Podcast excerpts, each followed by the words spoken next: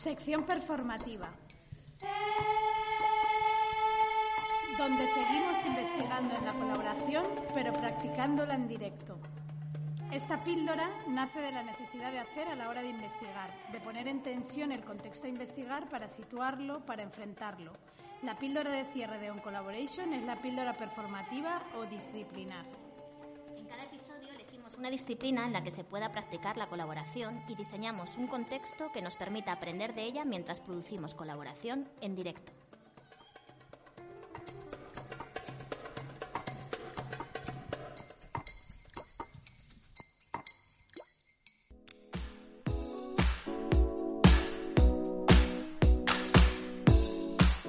En la píldora performativa del episodio Ciudad Ecofem nos acompañan dos mujeres vinculadas al arte y la cultura.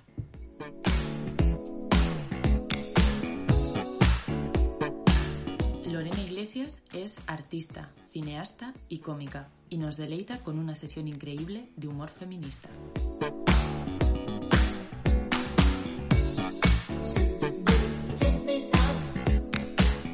Lucía Zapata, DJ Mumba, es amante de las músicas negras y activista cultural global. También ha musicalizado otras secciones de Ciudad Ecofem.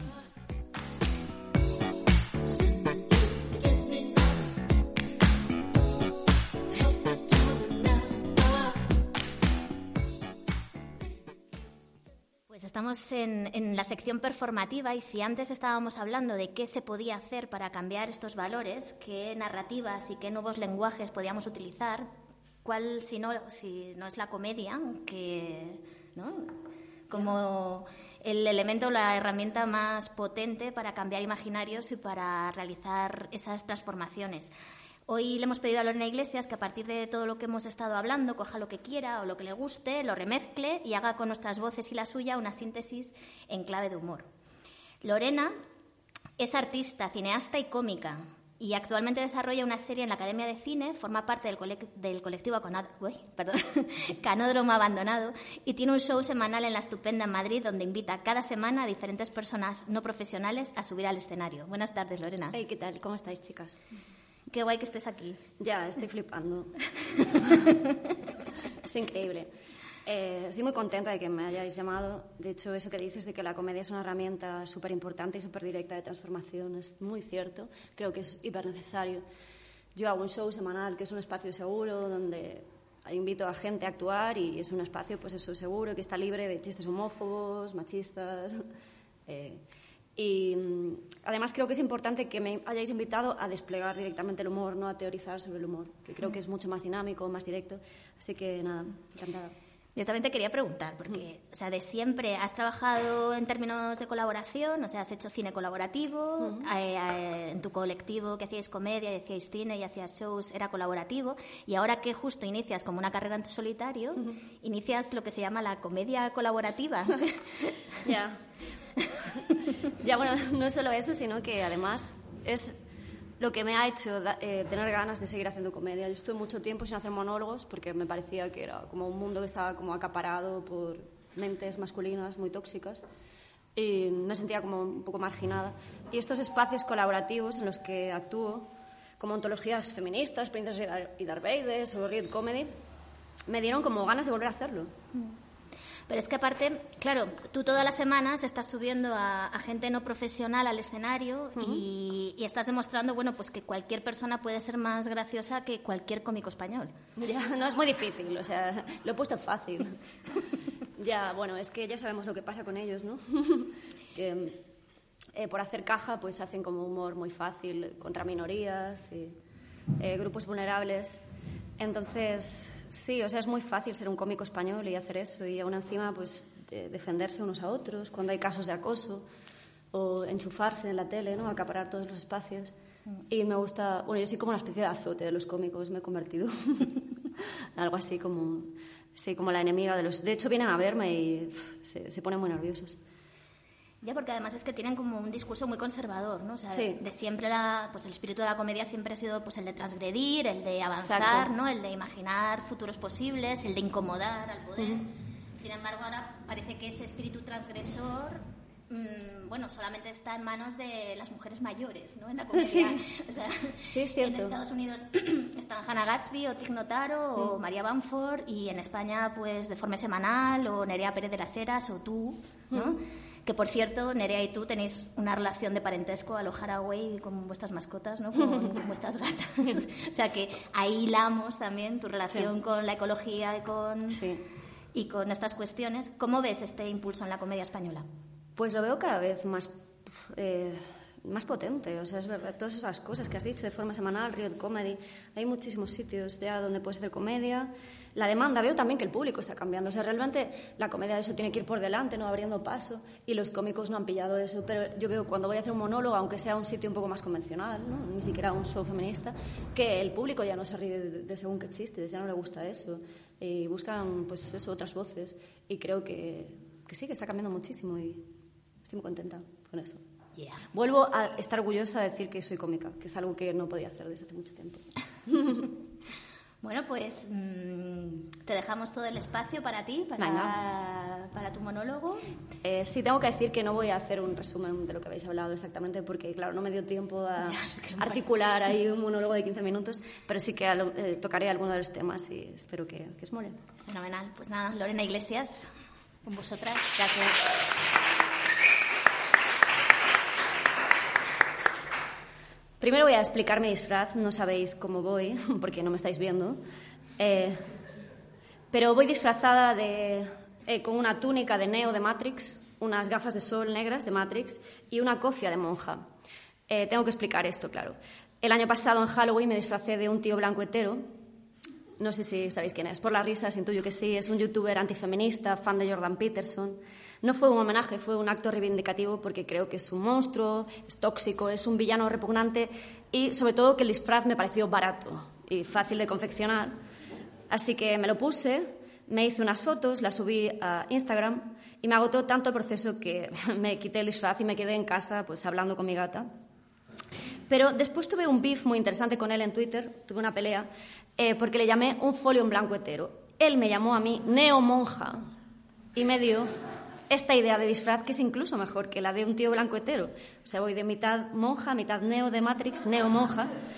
Y eh, la verdad es que es un disfraz que mola porque es, es conceptual, ¿no? Yo creo es feminista y creo que es como una manera de resignificar el insulto, pero con humor, ¿no? Apropiárselo. Suena bien, a mí me gusta, neomonja, creo que deberíamos usarlo más, pero creo que funcionaría mejor de manera colectiva. O sea, que os invito a que os disfracéis de neomonjas en todos los eventos que queráis, en eh, cenas de empresa, que, que se haga tan popular que ya ni, ni, ni siquiera tengamos que explicarlo, ¿no? Que sea, como que se estandarice.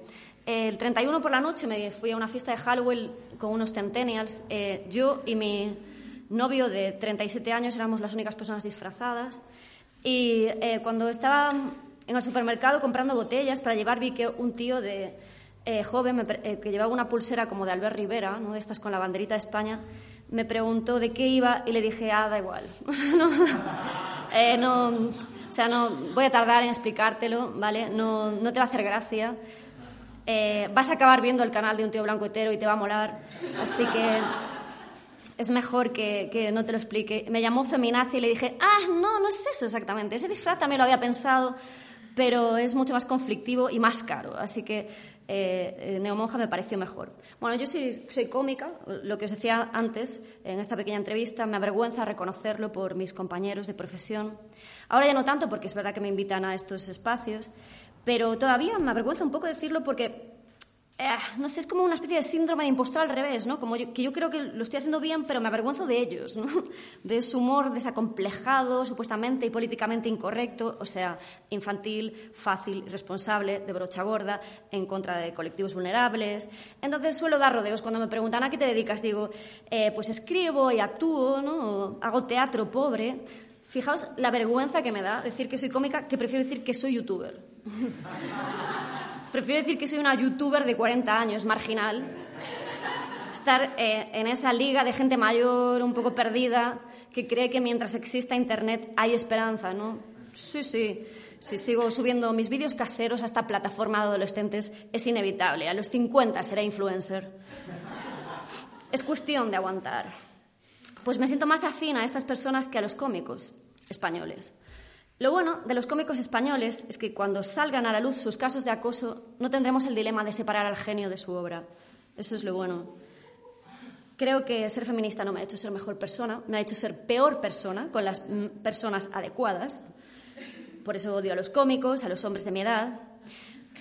Algunos de mis mejores amigos lo son, tienen mi edad, pero me caen mal. Y diréis, no tengas amigos que te caen mal, ya, pero necesito a gente con la que hablar de mis achaques, eh, porque no me siento como tan joven. De hecho, cuando me estaba disfrazando el otro día, el 31, pensé, este disfraz es guay, pero no sé si es muy Halloween. Y me di cuenta de que cualquier disfraz que te pongas a partir de 40 años es un disfraz de Halloween, por la cercanía a la muerte. A veces ni siquiera es necesario un disfraz. ¿eh? Un maquillaje intenso, una, una luz poco favorecedora. Para mí siempre es Halloween en el metro. Cuando estoy recién levantada es Halloween. Instagram sin filtro beauty es Halloween para mí. Eh, me caen mal los hombres de mi edad porque se olvidan de ser feministas. Tú crees que está todo bien desde 2017, pero dejas de verlos durante un tiempo porque te caen mal, claro. Y vuelven a las andadas, ¿no? Vuelven a ligar con niñas, a ensalzar, a, tíos despreciables. No son aliados, son aliados bajo, bajo vigilancia, perdón. Se olvidan, es muy aburrido estar detrás de ellos todo el rato recordándoselo, ¿no? Después tienen como fallos de funcionamiento doméstico, a nivel doméstico como muy básico. No sé, tienen una relación con la ropa como si la cosa no fuese del todo con ellos, ¿no? No sé si visteis alguna vez a un hombres de mi edad con sus novias comprando en tiendas de ropa. No saben hacer nada sin ellas. Cuando se quedan solos se comportan como sims. ¿no? Si ella se va un momento y los descuida, ¿no? los pierde de vista, la pierde de vista es como que se quedan bloqueados. Ahí, ¿no? Pero no es que estén incómodos, es que hay que restablecer objeto. Tiene que venir ella a resetearlo. Es horrible. Es muy aburrido también actuar para ellos porque cuando viene alguno a verme, a mi show, veo que está ahí con el ceño fruncido, ¿no? negando con la cabeza. Y al final del show me vienen a hablar y en vez de felicitarme o de decirme que no les ha gustado, me hablan de cosas técnicas. En plan, ah, el sonido es un poco seco, la imagen no está del todo guay, los vídeos esto es una de otras técnicas pasivo-agresivas que utilizan para menoscabar mi trabajo como cómica. Tienen otra como decir, tu show tiene algo. Eh, a veces cuando estás tan obsesionada con un tema deberías mirártelo, como con los cómicos. Utilizan un montón de técnicas. Eh, pasivo-agresivas. Además, no, no, se escuchaba muy bien, ¿no? Porque había como demasiadas tías riéndose muy alto. De una manera muy forzada, sobreactuando la risa. De nuevo nos están llamando locas. Por otro lado, tampoco quiero gustarles, porque no quiero gustarle a nadie al que también le guste Mongolia, por ejemplo, ¿no? Por eso lo mejor es crear espacios seguros como este. Creo que las nuevas generaciones ya no tienen estos tics machistas, por eso me da pena envejecer, no me gusta. Y creo que me siento más mayor de lo que soy en parte porque la sociedad todavía castiga a las mujeres por cumplir años. Eh, cuando estaba vinculada al posthumor, por ejemplo, eh, que por si no lo sabéis, es como los monólogos, pero con tíos borrachos que estudiaron Bellas Artes. Cuando mis compañeros hacían vídeos alternativos, eran genios, eran brillantes. Eh, cuando yo hacía este tipo de vídeos, tenía comentarios edadistas en internet en plan, ¿de qué geriátrico salió esta anciana? Y es como, pero si yo ni siquiera salgo en el vídeo. Por eso quizás me siento más mayor de lo que soy. Mi ropa interior es como de alguien que se ha hartado de tener genitales. Es como lo que se pondría la bruja de Blair para hacer deporte en casa. Así me siento cuando hago deporte en casa y me miro al espejo, como una bruja que se está entrenando para robarle la sangre a unos niños. Niños, escuchad mis articulaciones. Soy la bruja que cruje, soy la bruja crocanti. Hace un mes fue mi cumpleaños y fue especialmente deprimente porque hay una cosa buena que tiene cumplir años para mí, y es que mi hermana mayor me hace regalos muy guays. Eh, sé que son cosas que le regala a ella su novio y que hayan dejado de gustarle por algún motivo, pero son regalos caros que después puedo vender en Internet. Y este año consiguió regalarme algo que no se puede ni vender en el peor Cash Converters por dos euros. Me regaló una lima electrónica de pies. ¿Sabéis a qué objeto me refiero? Se llama Velvet Smooth, es rosa, en el anuncio parece que te acaricia o que te masajea, pero lo que hace es erosionarte los pies. O sea, si te pasas la lima esta por un mismo sitio todo el rato, acabarías mutilándote un trozo de pie, perderías una parte de tu cuerpo para siempre, que es, supongo que lo que le pasó a mi hermana. Tiene forma de polla, por supuesto, para que veas cómo quedaría tu pie masturbando una polla. Y si la desenroscas, debajo tiene un depósito secreto en el que se va almacenando pie en polvo, que es con lo que me imagino que espolvorea Tarantino sus macarrones. Mac and Fitz. El chiste fácil sería decir que snifa, sería lo que snifa Tarantino cuando se queda sin cocaína, pero es estúpido pensar que un cineasta millonario de Hollywood adicto a la cocaína se queda sin cocaína. Es más probable que perdamos la mitad de los animales del mundo que que ese tío se quede sin cocaína. Que se derritan todos los glaciares antes de que ellos dejen de tener cocaína. Antes de que dejen la cocaína, la violencia y el fetichismo de pies tengo la teoría de que no hay pobres que sean fetichistas de pies. Creo que es como una idea megalómana de rico, ¿no? De alguien que ha agotado sus deseos. Lo he hecho todo, ahora voy a follarme un pie. ¿Por qué no? No encontrarás a mujeres kurdas de las que hablaba Elisa que sean fetichistas de pies. Nos están bombardeando con fósforo y napalm. Es como una película de Tarantino, pero sin Hollywood, ¿no? Sin dinero, sin canciones bonitas y sin pies. Nuestros fetiches son los derechos humanos. Vale, pues me deprimió tanto el, el regalo de la lima de pies que me hizo mi, mi, hermana, que fume porros. Nunca fumo porros. Creo que soy alérgica al cannabis porque hace unos años en un festival de música de Portugal, cuando ya me estaba yendo a dormir, compré una especie de buñuelos de marihuana porque el puesto donde los vendían se llamaba psicológico. Y quería decir delante de mis amigos, vamos al psicológico a comprar unas bolas de energía. Así que me comí dos bolas de energía del psicológico y me desperté en el camping a las 2 de la madrugada, tan deshidratada, que subí la cremallera de la tienda, salí a gatas al exterior y me bebí el agua de un perro. Y estuve los tres días que quedaban de festival teniendo visiones en los conciertos. Por eso nunca fumo porros, ni escucho fado. Pero el regalo me deprimió tanto que fumé, pongamos, dos caladas de un porro y llamé a mi cuñado, con el que apenas tengo relación, eh, desde mi número de teléfono a las 2 de la mañana, haciéndome pasar por una especie de cobrador de morosos que te regaña por ser fetichista de pies. Por eso nunca fumo porros, ni hablo voluntariamente con los hombres de mi familia. ¿Sabéis que hay un test de ADN que te dice los orígenes de tus antepasados? Se llama Heritage. Te informa de todo tu árbol genealógico. Eh, yo se lo regalé a mi padre por su 85 cumpleaños para recordarle que es un hombre blanco. Eh, me dijo, no creo que vaya a haber sorpresas. Y yo, ya, ya lo sé, es que quiero recordarte que además de cis y heterosexual es un hombre blanco. Hay que recordarle sus privilegios, si no se los olvidan. Estadísticamente es más posible que mi padre haya, bueno, es muy posible que mi padre haya violado y acosado a muchísimas mujeres, que haya tenido comportamientos homófobos, transfobos. Dirá que son otros tiempos, pero entonces, ¿por qué tienes un móvil? ¿No? Si tienes una mentalidad de otra época, no puedes tener un móvil, comprar comida rápida divorciarte dos veces, ese argumento no vale, es absurdo, ¿no? Se suele usar el argumento de que Hitler era vegano para demonizar a las personas veganas. Eh, no es cierto, era vegetariano, pero no por respeto a los animales, ¿no? Si matas, torturas, si gaseas, si exterminas a millones de personas, un millón de niños, es normal que te cueste tragar carne, ¿no? Que te dé mal rollo, pero ni siquiera es por eso, ¿eh? ni siquiera es por eso, es porque tenía problemas digestivos. Porque si no hubieses personas que matar en el mundo, se había inventado unos judíos del mundo animal y los habrían exterminado, ¿no? Eh, también se suele usar el argumento opuesto. Esto es muy común, ¿no? Se hace con el feminismo también. Se asocia a las personas veganas con personas naifs e inocentes que creen que es posible un mundo mejor sin violencia animal. Claro que es posible. A los feministas también nos llaman feminazis, tontas, idealistas, histéricas, oportunistas, aprovechadas, mandonas, antipáticas, pesadas, feas. Cuando se usa un argumento y el contrario para defender algo, es que no se tiene razón. Mirad cómo le ha ido a Ciudadanos. Aún así, eh, bueno, echo de menos a Carmena. Eh, sé que cometió muchos errores, como cuando cortó esa flor en peligro de extinción. Esto salió en todos los periódicos de derechas al día siguiente. ¿no? Eh, acababan de nombrar la alcaldesa y esto llenó portadas. La alcaldesa ocupa, corta una flor prohibida. Gente que no cree en el cambio climático diciendo esto, que le gustan los toros diciendo esto. Está, claro que no está bien cortar una flor, pero ni siquiera era una flor protegida en Asturias, sino en Cádiz. Em, no sé, ¿Recordáis ese tuit de Cayetana Álvarez de Toledo sobre los Reyes Magos de Carmena?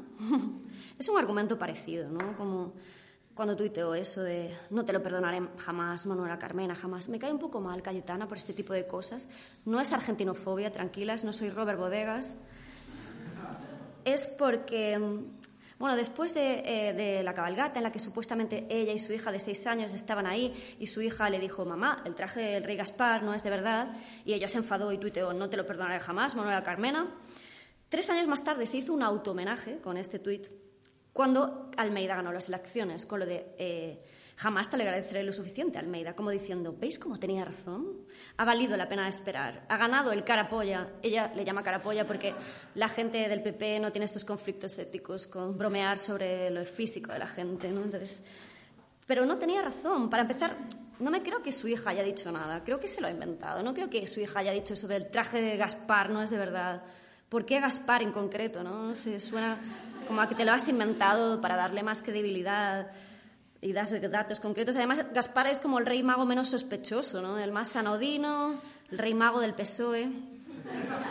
Pero si lo has dicho, si tu hija ha dicho eso, si es cierto, ha sido muy pusilánime. Si tu hija de seis años te dice que el traje del rey mago no es de verdad, la respuesta adecuada es ¿qué coño sabes tú de trajes, niña? ¿Qué eres? Karl Lagerfeld, Coco Chanel. No puedes tener razonamientos de adulta burguesa y creer en los reyes magos a la vez. Eso es como algo que haría Ayuso, ¿no? Si lo hubiese dicho Ayuso me lo creería. Pero Cayetana, tranquila, este, este año los Reyes Magos llevarán trajes majestuosos y vendrán cargados de polución, pobreza y asma infantil. Mamá, ¿por qué Melchor te hace sangre? ¿Y por qué Baltasar es un señor blanco del PP haciendo blackface? Calla, niña, no hay papeles para todos. Mira los trajes, son de verdad, ¿no es eso lo que querías? Pequeñas astrecillas, repipi. Fuck you, niña. Ni siquiera necesitas creer en la magia, eres rica. No sé cuánto tiempo llevo. ¿Me da tiempo algo más? Vale. No sé cuándo exactamente, pero sé que fue después de 2017 porque ya éramos todos feministas. Estaba teniendo una fantasía sexual con una mujer y de repente le miré a la cara. No por tener cuando estaba a punto de tener un orgasmo la miré a la cara no por tener un gesto romántico, sino porque me pone en las caras. Así que eh, la miré bien a la cara fijamente y me di cuenta de que era como 20 años más joven que yo. Y me pareció, sé que no era menor, porque antes en la fantasía me enseñaba su carnet de afiliada al Partido Socialista. Lo siento, el deseo es un lugar oscuro e inexplicable. Pero era mucho más joven que yo y me pareció muy creepy porque me recordó como algo que haría un cómico español. Como tener esta fantasía y después intentar llevarla a cabo sin ningún problema en su vida cotidiana. Lo mío es solo una fantasía, sé que es algo irracional, no es para tanto.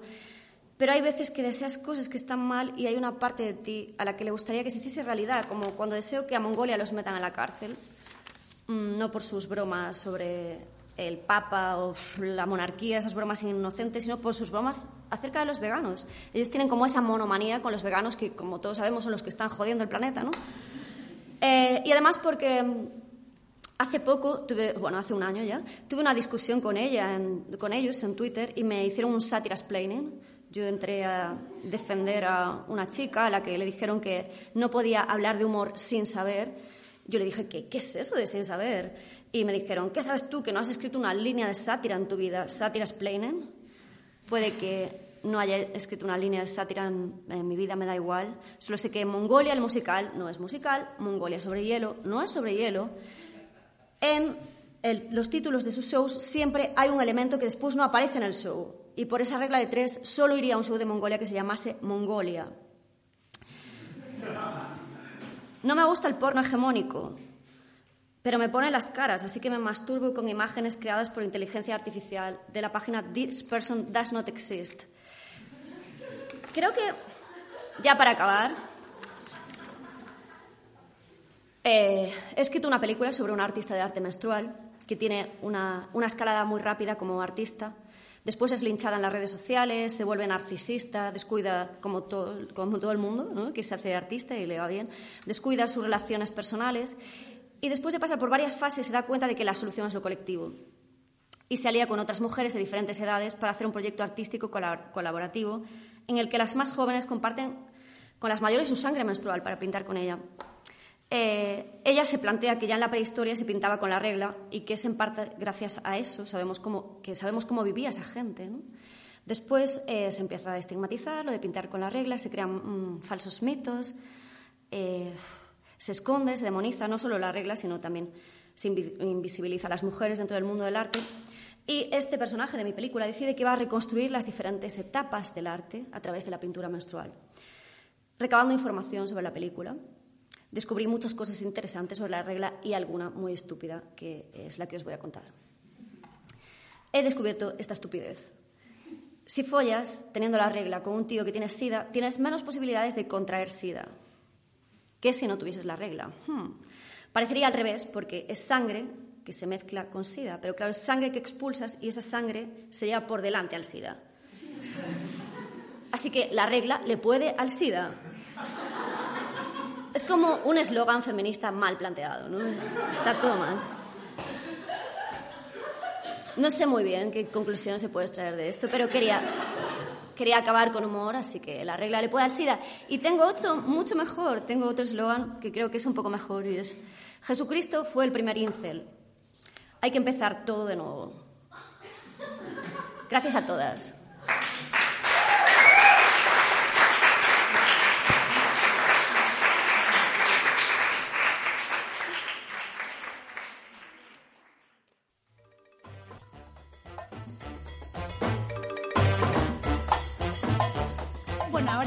Con la última parte del programa. Eh, queremos presentar a nuestra última invitada, Lucía Zapata, acá Mumba, que lleva haciendo bailar a mucha gente desde hace 20 años por todo el mundo, amante de la música afroamericana, funk, soul, jazz.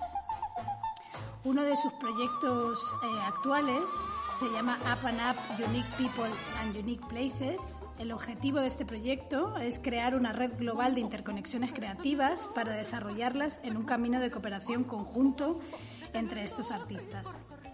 Una plataforma digital donde descubrir talentos que arriesgan por hacer lo que aman y que sirven de inspiración a todos, todas aquellos con inquietudes y donde explorar lugares olvidados o poco conocidos fuera de las guías de viaje.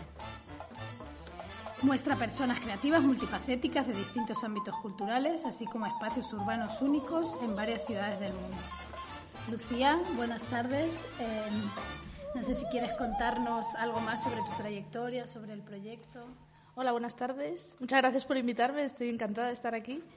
Pues, sobre todo me gustaría hablar de, que, eh, de que soy mujer y viajo sola. Y ahora uno de los, uno de los proyectos que tengo, eh, aparte de este, que viajo por ahí, hago entrevistas a artistas que me llenan muchísimo. Cada vez que salgo de una casa donde me, donde me cuentan su, su proceso creativo, pues algo emocionada porque realmente el que compartan eso conmigo es maravilloso. Lo grabo en vídeo y, lo cuelgo en la web. Eh, aparte de todo esto, que, que, es fascinante, ya os cuento, eh, estoy pensando en hacer un proyecto sobre, sobre mujeres que viajan solas, ya que yo lo hago y me gustaría y me gustaría predicar con ejemplo, me gustaría que la gente se, se sintiera inspirada, las mujeres en hacerlo, y quería basarlo en, en la dicotomía dependencia versus independencia. Pues me parece muy importante eh, el viajar solo para conocerse a uno mismo y para saber que eres capaz y que, que te cambia mucho la vida a la hora de, de enfrentarte pues, a todo lo que tiene viajar sola que es desde coger un autobús hasta decidir si te vas por una calle o por otra, hasta volver a casa. Y no quiero meter nada de concepto de miedo en el asunto, sino todo lo contrario, en tener recursos, valentía y seguridad en una misma para, para hacer este tipo de cosas. ¿Quieres comentar algo de tu, aparte de tus viajes, tu creación más local en Madrid, trabajando con la música como mujer? Em, pues sí, mira, llevo, pues ya os, cuento, 20 años pinchando por todo el mundo, porque como viajo haciendo esas entrevistas también aprovecho y, pincho. Y, realmente me acuerdo que hace unos años me preguntaron si, si yo veía machista el, mundo del DJ. Y dije que no. y dije que no, os lo juro. Porque yo no lo siento, porque no lo sentía en su momento, perdón.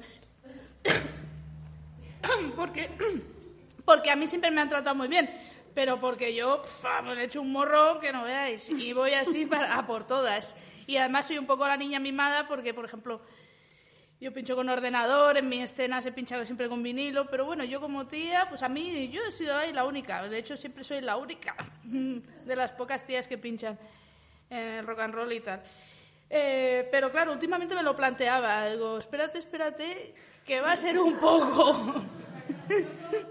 Más que nada porque, claro, es que yo en mi caso, como soy yo, como yo soy de las pocas que pinchan, pues en mi caso me da la sensación de que no, pero claro, si te pones a pensar en más global, pues efectivamente es machista.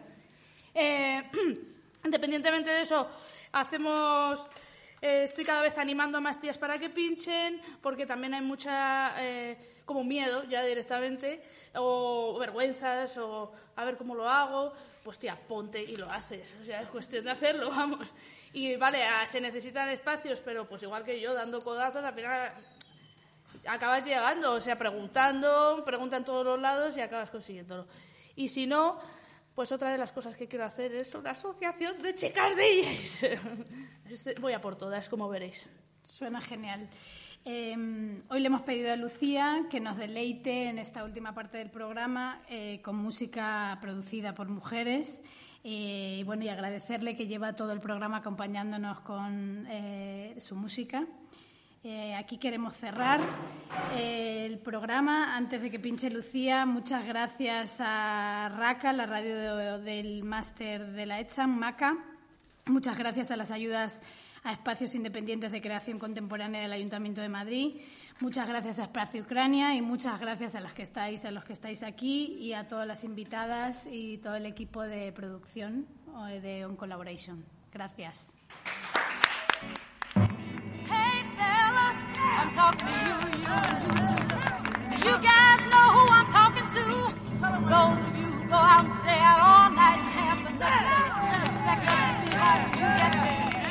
tell you something? The sisters are not going for that no more. Cause we realize two things that you aren't doing anything for us. So we better do for ourselves. So from now on, we're gonna use what we got to get what we want.